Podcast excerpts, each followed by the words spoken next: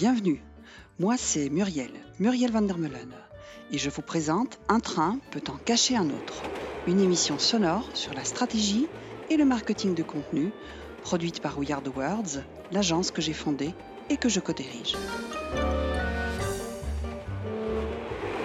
Bonjour, bonjour et bienvenue sur ce podcast Un train peut en cacher un autre. Profitons de notre escale à Paname blotti que nous sommes dans les locaux du pôle universitaire Léonard de Vinci La Défense pour parler du pouvoir des mots. Puisque c'est le, le, propos de ce colloque Continuum 2 qui a lieu en ce moment dans ces bâtiments, colloque initié par le collectif Contenu dont j'ai l'honneur de faire partie, je l'ai déjà dit. Notre proposition dans cet opus, rendre les gens heureux. Non, ne partez pas, pas question de yoga, de chakra ni de danse des cinq rythmes dans ce podcast.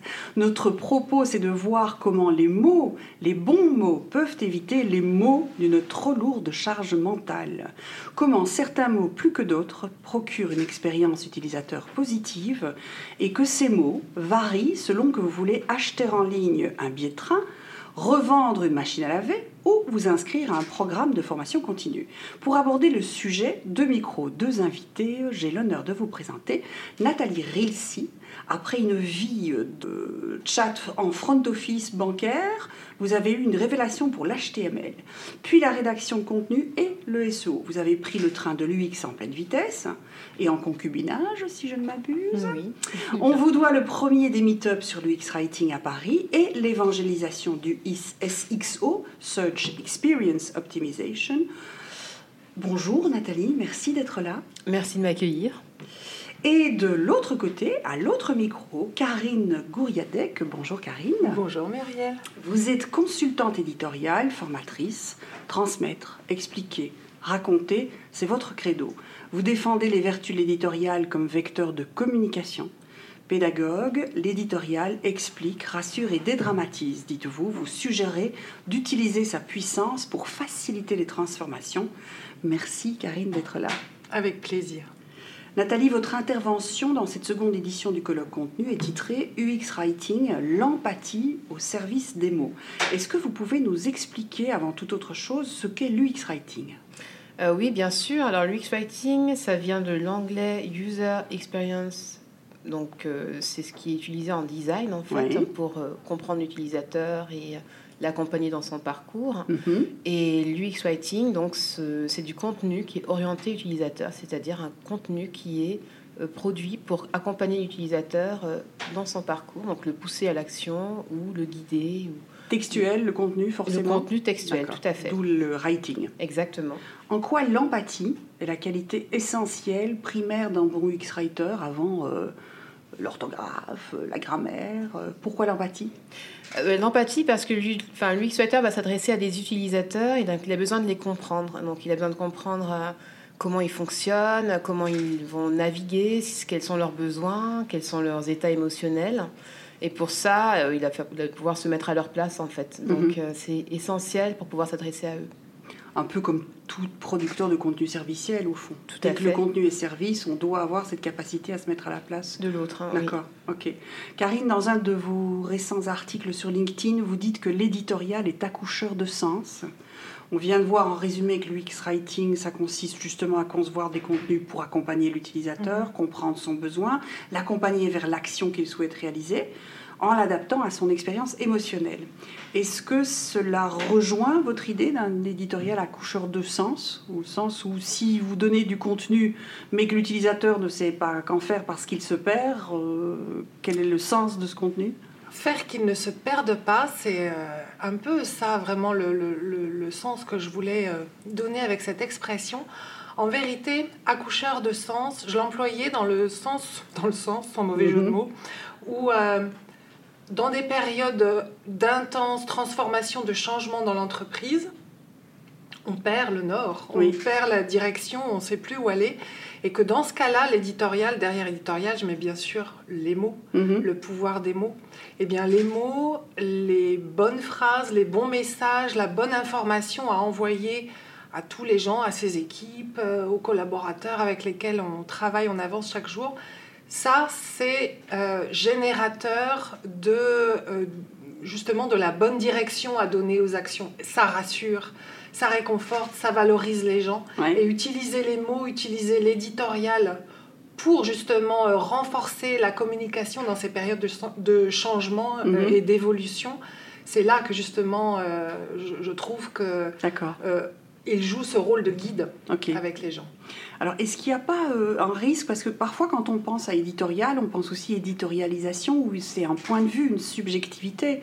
Or, Nathalie, vous m'arrêtez si je me trompe, mais dans, vous venez parler d'empathie, donc il ne s'agira pas de travailler sur sa propre subjectivité ici.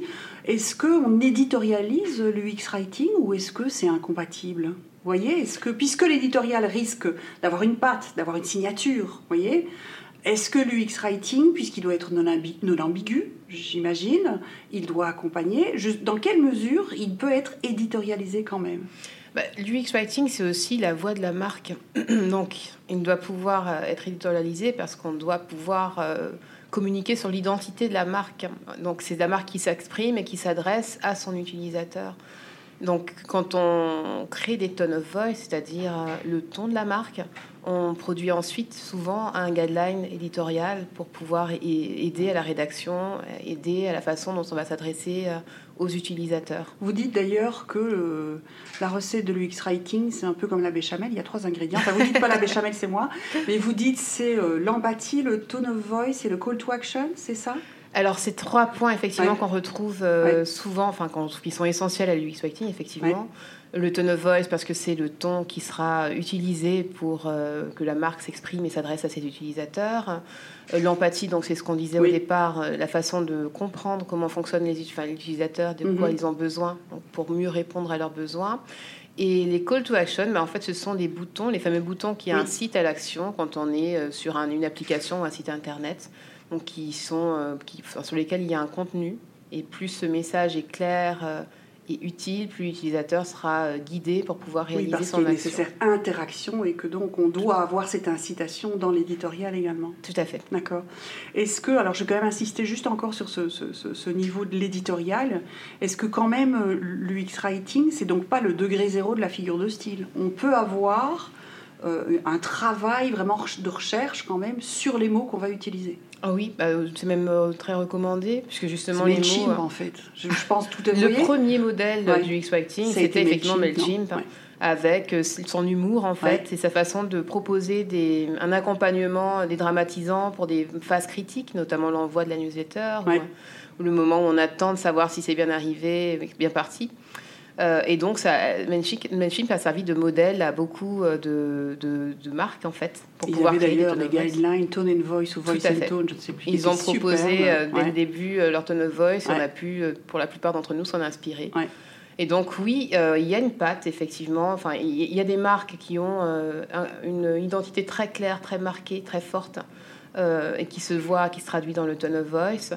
Après, le tone of voice euh, ne fait pas tout, Mhm. parce que l'UX Writer a avant Oui, tout pour mission de guider. Donc parfois, euh, à certaines étapes, on n'est pas on- amené à faire du waouh, on est amené plutôt à être concis, clair, On en parlait ce matin explicatif. sur l'effet waouh. Exactement. Et Karine, je voulais justement vous poser cette question-là, ce à quoi Nathalie vous nous euh, vous attirez no- notre vigilance. Est-ce que donc trouver cet axe narratif, comme vous dites, où l'éditorial est porteur de sens, il faut quand même du coup ne pas trop trop décoller non plus et rester dans la valeur service et de se dire que c'est bien d'avoir un sens, c'est bien d'y mettre effectivement du storytelling, mais tout en gardant quand même une certaine valeur transactionnelle, servicielle dans le contenu. Est-ce qu'on risque pas C'est difficile du coup de trouver soit entre de l'UX writing pour guider, pour interagir, pour faire faire, ou simplement plus de l'éditorial visionnaire. Comment est-ce que vous En fait, c'est ce que disait euh, Nathalie à l'instant, tout est question de définition de l'identité de la marque. Mhm. C'est cette fameuse euh, identité, la définition de sa culture, de ses valeurs, de ses intentions, de sa vision, de la Mhm. mission qu'elle s'assigne. Et c'est ça qui donne le là, en fait. C'est le, dénominateur commun.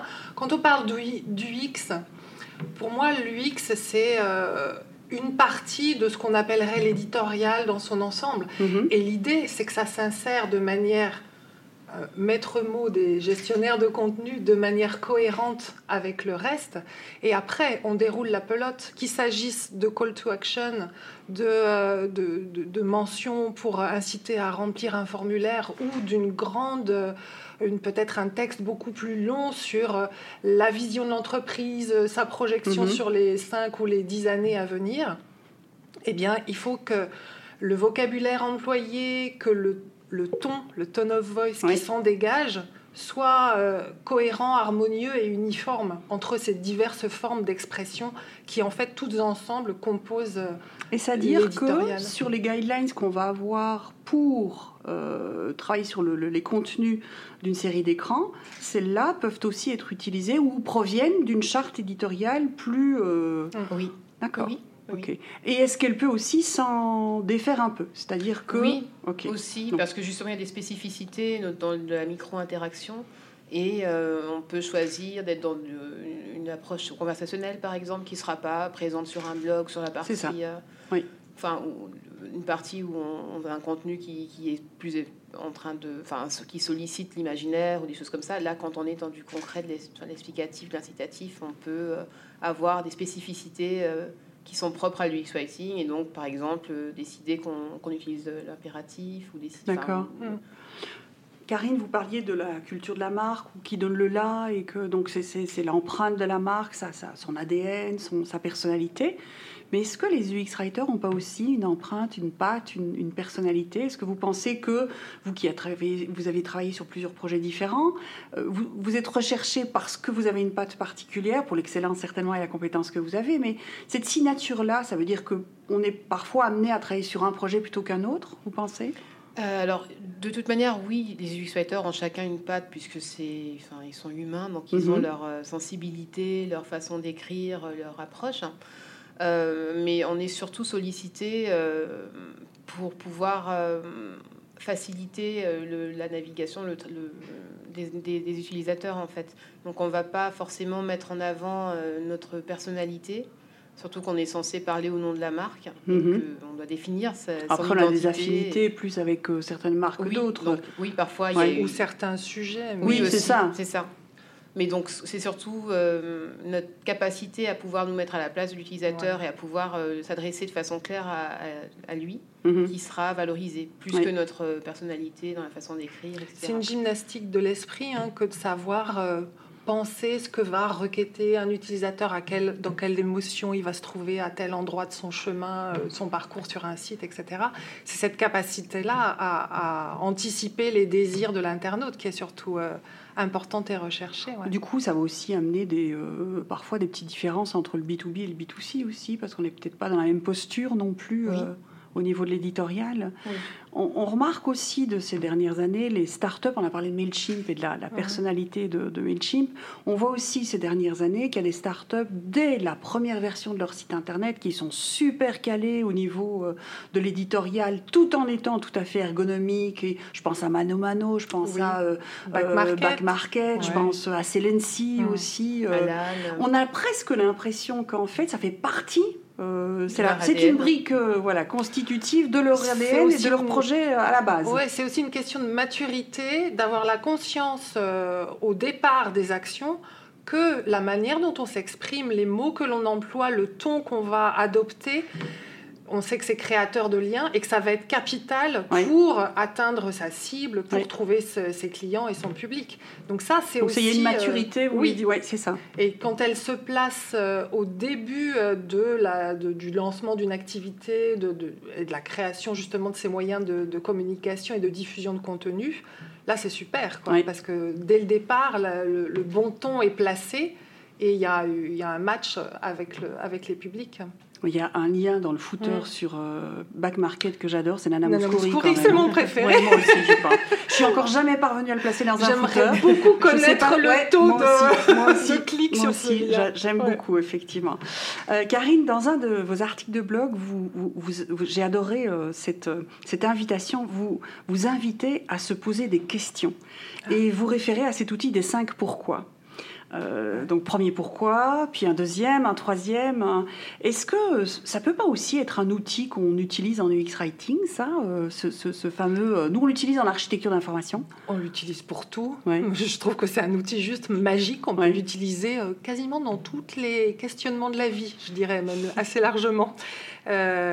Oui, pourquoi? Parce que, bah pourquoi? Parce que à force de, de, pousser plus loin le curseur de la question, on gratte la couche superficielle, hein, on gratte la première réponse qui arrive, qui est assez évidente, pas très fouillée, souvent qui euh, parfois, vite servie. et, ou qui vient nos biais d'ailleurs, nos propres biais à nous parfois. C'est ça, exactement.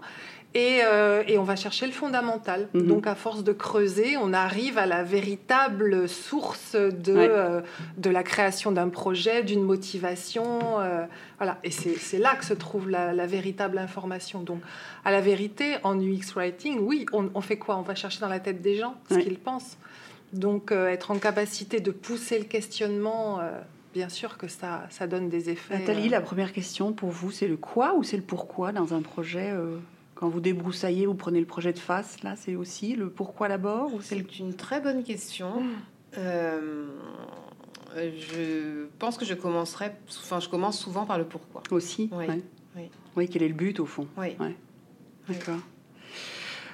Vous faites du SO et de l'UX Writing aussi, euh, Nathalie Oui. C'est une, une, une, source quand même assez intéressante, le SO, pour l'UX Writing, non? Eh ben, moi, dans ma pratique, ça m'aide pas mal parce que euh, en SEO, j'avais l'habitude de manipuler les data, en fait. Donc, d'observer déjà le comportement des internautes à travers les données. Mm-hmm. Et là, euh, ça, permet de, ça me permet de compléter, en fait, euh, la recherche utilisateur. Mm-hmm. J'ai des intuitions, je fais des interviews, je fais des tests. mais en plus de ça, j'ai des données qui me permettent de vérifier qu'ils ont navigué de telle ou telle façon sur le site, qu'il y a effectivement sur une page un taux de rebond, un taux de conversion particulier. Donc j'arrive à aussi euh, argumenter dans ce sens-là grâce aux données du SEO. Ce qui est bien parce que ça objective encore plus du coup. Ouais. Et puis pareil pour le contenu, euh, donc je me base sur la façon de parler des utilisateurs, mais donc je peux aussi regarder leur façon de chercher sur les mhm. moteurs de, de, recherche interne, ou alors regarder aussi les requêtes les plus répandues sur Google et voir si effectivement ça, ça match avec euh, ce que j'ai entendu d'eux lors des interviews. Donc, c'est des outils qui sont très complémentaires, en mhm. fait, euh, dans ma pratique. Est-ce que vous, Karine, quand vous euh, euh, faciliter le travail de changement chez vos, chez vos clients. Vous les amenez parfois aussi à aller voir sur des moteurs de recherche, à vous dire, mais regardez ce que tapent les gens, est-ce que vous êtes là est-ce que Bien sûr, parce que c'est exactement ce que vient de dire Nathalie, c'est un révélateur. Mhm. Et souvent, ce sont des outils euh, qu'ils ignorent et ils ne savent même pas qu'on peut euh, savoir ce que requêtent les gens sur les moteurs et, et que ça constitue finalement un, un univers sémantique extrêmement... Euh, enfin plein d'informations mhm. hyper révélateurs sur mhm. le comportement des gens et, des, préoccupations, des besoins qui sont parfois ignorés. Et alors là, quand on arrive à faire se rencontrer, ben, ça peut être une offre produit, un texte dans, enfin un article vulgarisateur avec des questionnements des internautes, c'est super productif. Oui, effectivement. Je, voudrais vous poser une, dernière ou avant-dernière question, parce que j'ai toujours pour finir, pour finir. Est-ce que euh, vous êtes déjà, il vous est déjà arrivé de travailler sur un, un chantier de repositionnement, de mue complète d'une marque, crise d'identité. Ça arrive de plus en plus souvent parce qu'il y a des marques qui sont déjà là depuis 20 ans sur le web, elles se rendent compte, ça a été l'opportunité de voir qu'elles étaient peut-être pas tout à fait alignées justement. Et du coup, la question c'est euh, euh, comment est-ce qu'on fait pour oser ou pouvoir avoir la créativité de créer autre chose sans retomber dans les ornières tout en s'assurant que c'est effectivement les envies ou les besoins des cibles, parce que parfois le repositionnement, c'est purement de la vision ou de la stratégie. Est-ce que ça vous est arrivé? Vous pouvez euh, témoigner de, ça, vous, Karine? Les personas. Euh, oui, oui, oui, euh, c'est quelque chose que j'adore faire, parce que justement, on doit faire pivoter des, idées qui sont parfois préconçues, mhm. des, réflexes qui ont été adopté depuis des années, et puis euh, faire changer ça. Ben, Aujourd'hui, les gens, les consommateurs ont d'autres envies, puisqu'on part de toute façon toujours euh, des cibles. Mm-hmm.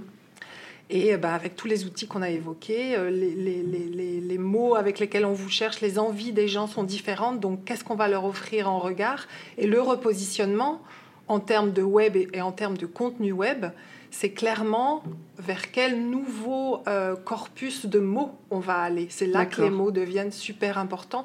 Tu avais ça dans ta boîte à mots avant, et eh ben maintenant ton sac à mots, il va être de cette nature-là. Tu vas en inviter des nouveaux, tu vas peut-être en quitter certains qui sont obsolètes, désuets, que les gens n'utilisent plus, qui ne sont mhm. plus euh, passionnants, et tu vas aller euh, par contre, chercher et défricher des nouvelles contrées. Donc oui, le repositionnement de marque, égale repositionnement éditorial, égale recherche SEO et, ça vous arrive aussi vous de, de, retravailler, de revoir des écrans ou de devoir ou d'avoir accompagné une marque sur plusieurs années où il y a eu une sorte de mue comme ça sur euh, sur l'UX writing, sur le côté UX? Alors sur plusieurs années non parce que l'UX writing est récent et que je suis sollicitée seulement depuis deux ans.